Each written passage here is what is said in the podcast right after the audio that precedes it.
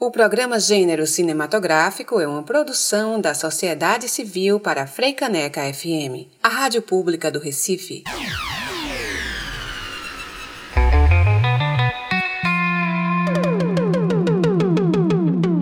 Está no ar.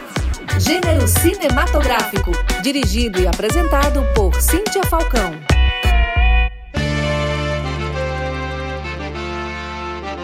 Está começando agora o Gênero Cinematográfico, um programa de debates e entrevistas com foco na mulher e na produção cultural. Eu sou Cíntia Falcão e hoje vamos conversar com a curadora e pesquisadora Cristiana Tejo. E no quadro Super Expressivas de hoje, vamos conhecer Jéssica Morim, estudante do curso de Comunicação Social da UFPL Caruaru, fotógrafa e buscadora de sua própria história lá do sertão do Pajeú. O gênero cinematográfico está começando. Cabine, aqui tem bate-papo. E dando início ao quadro Cabine, eu peço para Cristiana Tejo se apresentar, falar para a gente quem é Cristiana Tejo. Bem-vinda, Cristiana. Obrigada, muito obrigada pela tua presença aqui no programa. Nossa, Cintia, eu que agradeço esse, esse convite tão delicioso de conversar com vocês. Enfim, um, um programa que para mim é muito importante, né? A gente realmente fazer os recortes de gênero. É, enfim, eu sou, como você mesmo disse, curadora, pesquisadora, sou do Recife, é, atuei durante quase 20 anos na, em curadorias aí no Recife, fui diretora do Mamã, fui curadora da Fundação Joaquim Nabuco, tive um espaço independente chamado Espaço Fonte, um espaço de residência artística que ficava no edifício Pernambuco, mas há seis anos eu imigrei para Portugal, quer dizer, era para passar uma temporada temporada só aqui de um ano. Meu companheiro veio estudar, fazer uma pós-graduação, e nós gostamos e fomos ficando. A situação no Brasil foi ficando esquisita, a situação política, e nós fomos ficando, de fato. Quer dizer, é um processo de imigração meio diferente da. Né? Geralmente as pessoas, quando imigram, elas têm essa resolução, fecham a vida no país e vão, né? Mas, enfim, nesse caso, então eu estou há, há seis anos tentando manter essa ponte Brasil, Portugal, principalmente Recife e Lisboa, é onde eu moro, eu moro em Lisboa. E tenho ainda um projeto aí em Pernambuco que é a Residência Belo Jardim, uma residência artística que é, enfim, organizada pela, pelo Instituto Conceição Moura e fica, é, enfim, Belo Jardim, né? 85 quilômetros do Recife. E, enfim, estamos já entrando na terceira edição. Era para ter acontecido em 2019, ano passado, veio a pandemia. Esperamos que esse, esse ano ocorra, finalmente, a terceira edição. é, e fora isso, é isso. A gente, é, enfim, sou mãe, sou Sou militante de as causas feministas e decoloniais, faço o que eu posso. Isso, muito bem. E para facilitar essa conversa da gente, eu fiz um recorte, eu peguei emprestado um título de uma publicação tua e coloquei para o tema do programa ser assim: não se nasce curadora, torna-se curadora. Então explica para a gente o que é que uma curadora de artes faz. Que trabalho é esse? Pois é, interessante porque de fato esse esse título eu peguei emprestado da Simone Beauvoir, que foi sempre uma grande referência para mim desde a adolescência. É, e eu, assim, no meu caso, é, eu enxergo a curadoria num sentido bem polissêmico, né? Quer dizer, originalmente o curador, a curadora era a pessoa responsável pela organização é, de exposições, mas também seleção e manutenção de coleções de arte. Mas nos últimos 60 anos essa atividade foi se expandindo né, até chegar hoje, por exemplo, a possibilidade de um cura, uma curadora poder ser independente ou autônoma, né, trabalhar como freelancer para instituições é, ou fazer projetos é, diretamente com artistas ou só com as instituições. Hoje é, o mercado profissional é, se expandiu e eu acho que está ficando cada vez mais próximo ao mercado de arte. Então tem muitas curadoras que são é, advisors, ou seriam assim, conselheiras né, de coleções privadas. Mas eu, eu, pessoalmente, a minha trajetória é uma trajetória que já tem 20 anos é, e coincide, de fato, com um momento muito especial do Recife, de Pernambuco, é, que foi uma, enfim, uma profissionalização, digamos, e organização sistematização do mundo da arte em Pernambuco, ou seja, o fortalecimento de instituições que trabalhavam com arte contemporânea, como foi o caso da Fundação Joaquim Nabuco, e, é, enfim, por conta disso havia, claro, a, a, demanda né, por uma mão de obra, ou seja, é, alguém que fosse especializado em arte contemporânea. E eu, eu sou jornalista de formação, escrevi, passei, é, trabalhei durante três anos no Diário Pernambuco e eu era setorista de artes plásticas a convite de Adriana Dória Matos.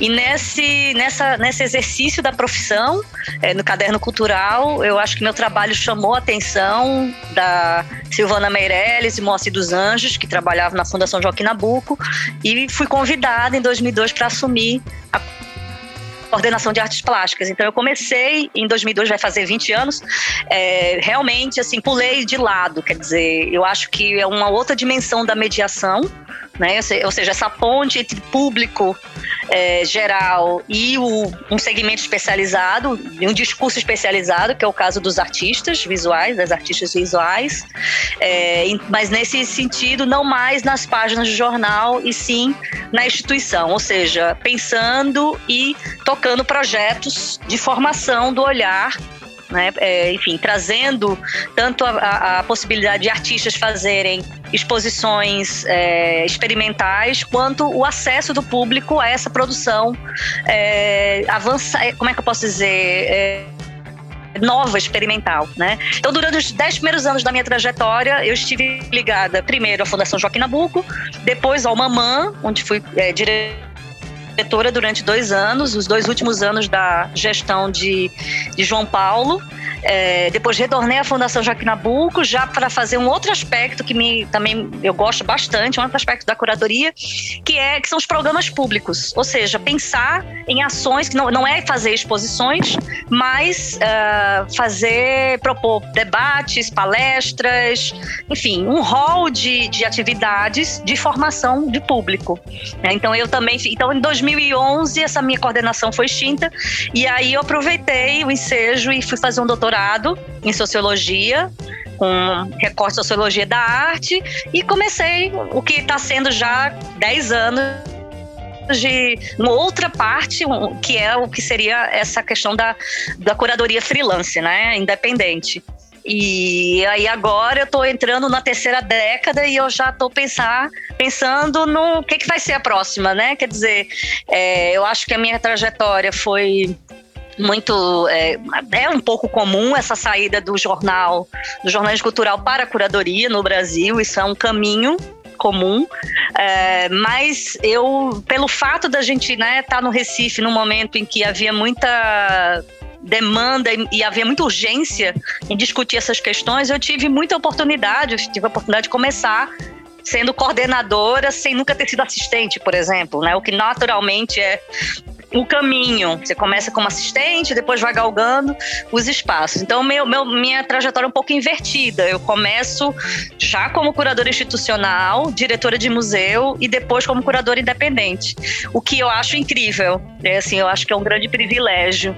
É, e agora eu acho que depois do fim do mundo, né, nesse contexto pandêmico, é, eu acho incrível ter, é, enfim, pensar nessa nova conjuntura, né?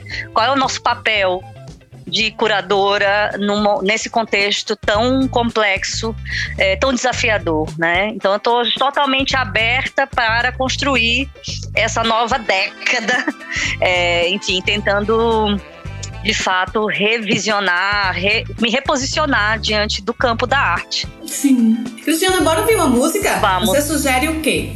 Ai, meu Deus. Um... Lué de Luna? É Lué de Luna, pode? Maravilhosa, Adoro. maravilhosa. Então bora lá, bora ouvir uma música da Lué de Luna.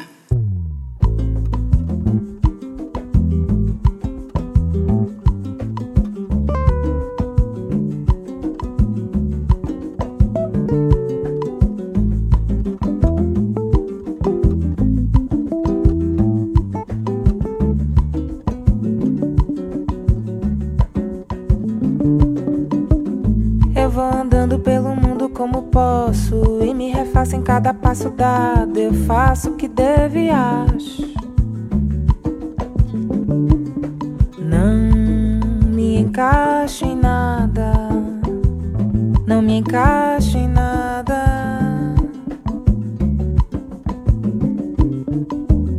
Presta atenção nas dores e choro canções da boca da noite. Ao mais tardar das horas, pensa pensamento meu viaja. Oh, até o amanhecer. Quem é que vai ser acalanto agora? Agora, agora que eu não sinto nada mais e nada faz sentido.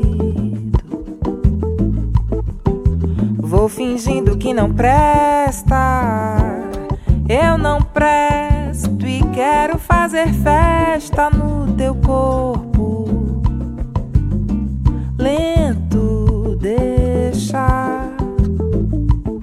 Aliás, deixa.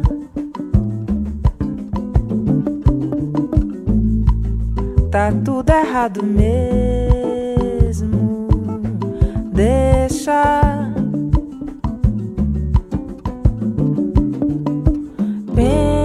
Pensamento meu viaja.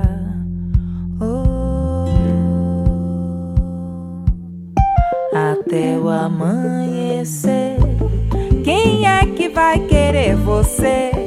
Não vê, tava na cara na cara, na cara e no tempo adiado, mesmo sem saber. Vou fingindo que não presta, eu não presto e quero fazer festa no teu corpo.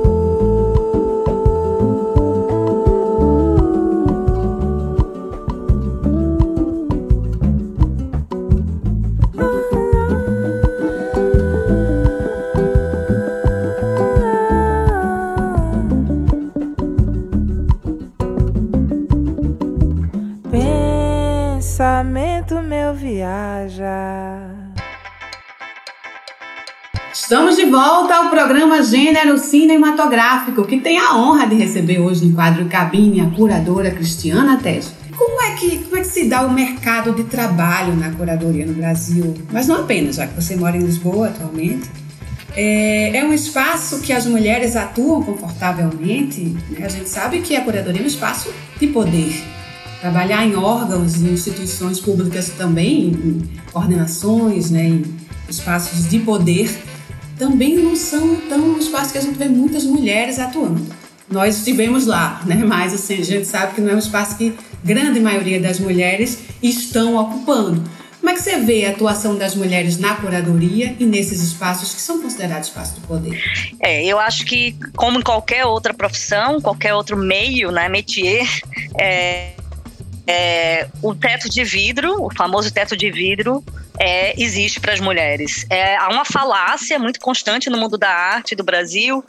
É, agora menos, porque eu acho que há mais ferramentas teóricas e é mais fácil de identificar essas, né, esses discursos que tentam maquiar o racismo institucional e estrutural e o sexismo, né?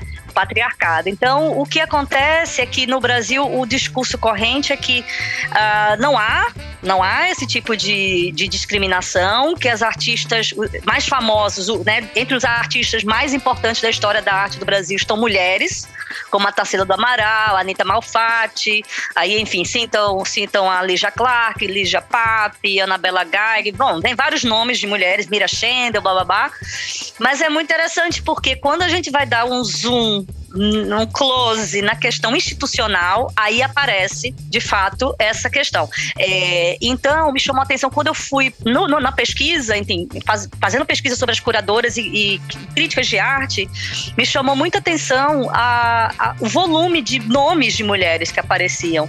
Né? Algumas vezes, é, de fato, não havia tantas que estavam nos órgãos de crítica de arte. Mas algumas sim aconteciam, apareciam, e não havia, por exemplo, é, como é que eu posso dizer, verbetes, encanto nenhum sobre essas mulheres. Isso me chamou muita atenção. Incrível. E no, né? Muito. E no caso da Araci Amaral, enfim, to, em todo o material que eu consegui compilar, é, não havia. Havia alguns ataques pessoais a, a Araci com relação à roupa que ela usava, com relação ao tom de voz. E na época, quando eu estava fazendo, né, fazendo essa análise do material, foi justamente na época do impeachment da Dilma. E foi muito interessante porque era muito semelhante, entende? Eu não encontrei nenhum material desse nível de ataques pessoais com relação aos dois curadores homens que eu estava pesquisando. Mas a ela, sim. E assim, é, é, é, é, a historiografia da arte e o mundo da arte, eles trazem, é, como é que eu posso dizer? Dizer, filtros muito restritos, entende? Por exemplo, um dos filtros é o quantitativo. Às vezes as mulheres preferem o qualitativo, entende? Ao invés de fazer 50 projetos, fazer um projeto que dura 50 anos. Então, assim, é, é, fica difícil às vezes de mensurar a importância se a gente olha só por uma, uma das janelas, entendeu? Quando, por exemplo, há várias abas e o recorte é uma das janelas. E possivelmente nessa janela os critérios são favoráveis aos homens.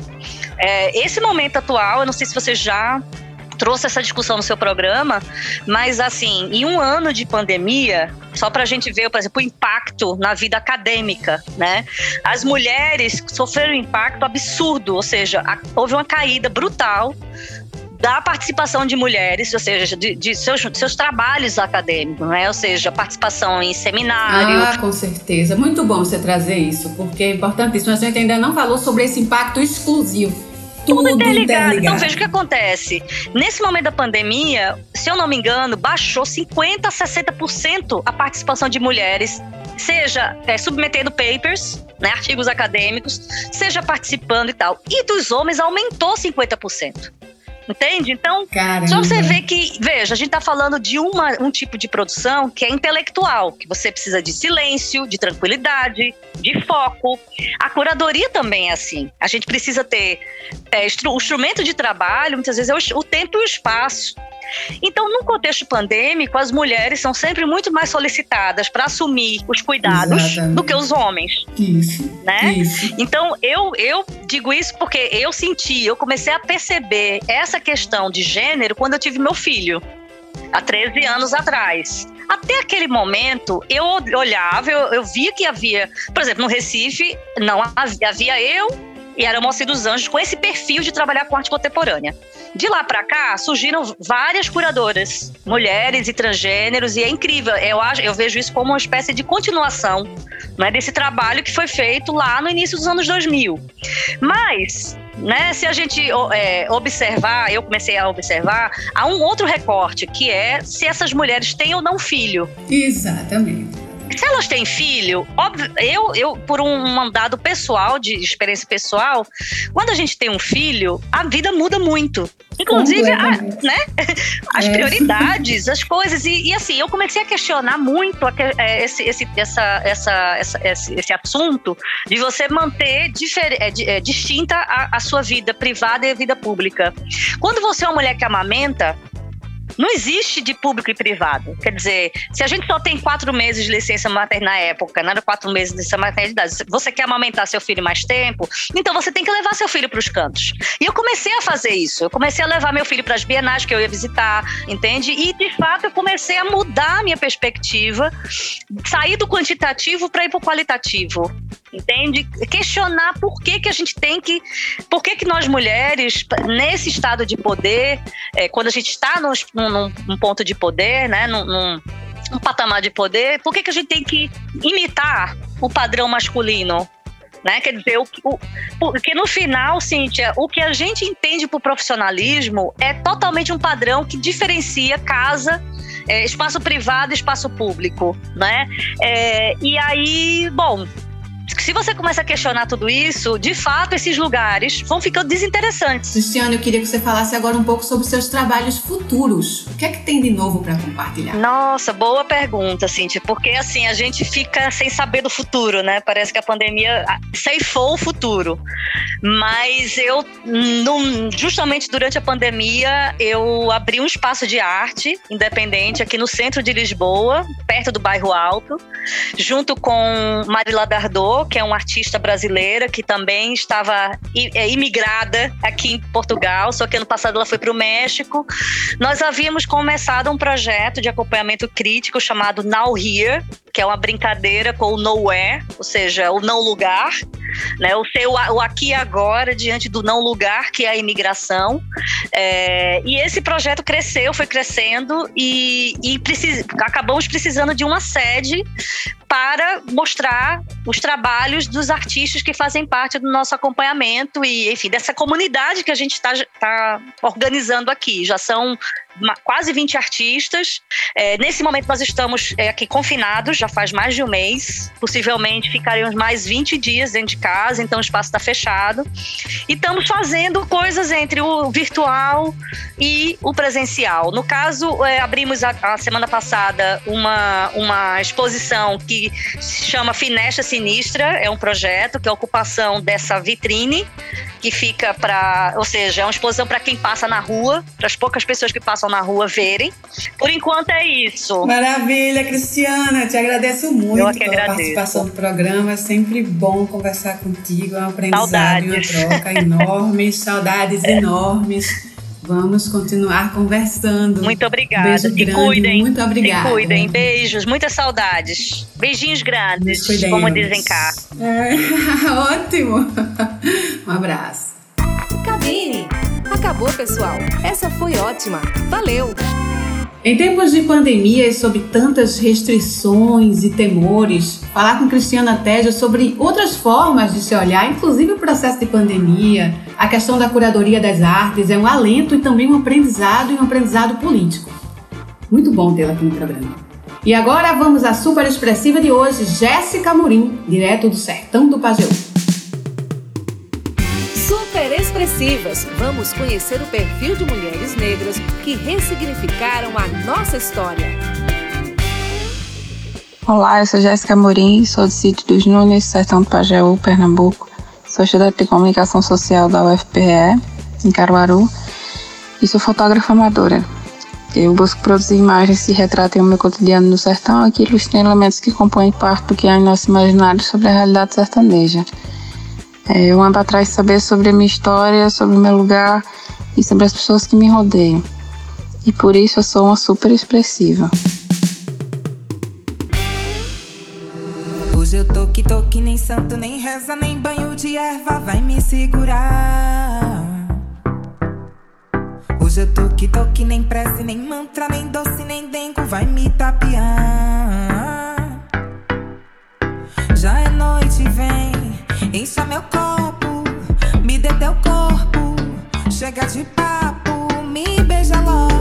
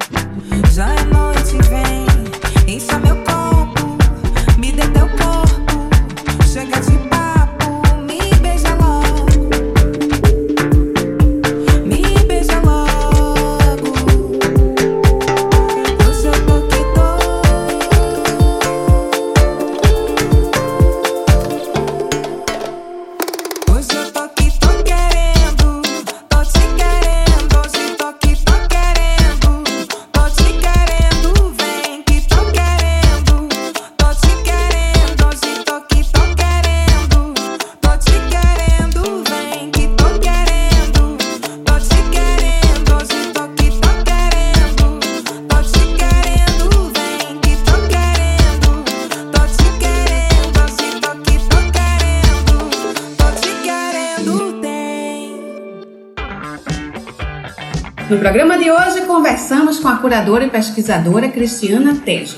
A conversa foi pautada sobre como se dá o processo criativo da curadoria e como fazê-lo sem reforçar discriminações e exclusões e como dar conta de atuar como curadora em tempos tão difíceis como que estamos passando. E no quadro Super Expressivas de hoje, conhecemos Jéssica Amorim, direto do sertão do Pajeú, para encantar a gente com sua história e olhares sobre o mundo em que vive. E você já sabe, se tiver alguma sugestão de pauta ou se quer saber mais sobre o nosso programa, segue a gente no Instagram.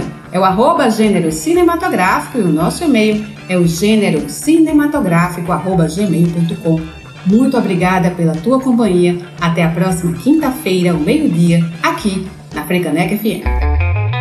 Você acabou de ouvir Gênero Cinematográfico, com direção e apresentação de Cíntia Falcão. Produção Martina Farias e edição Matheus Araújo. O programa Gênero Cinematográfico é uma produção da Sociedade Civil para Freicaneca FM, a rádio pública do Recife.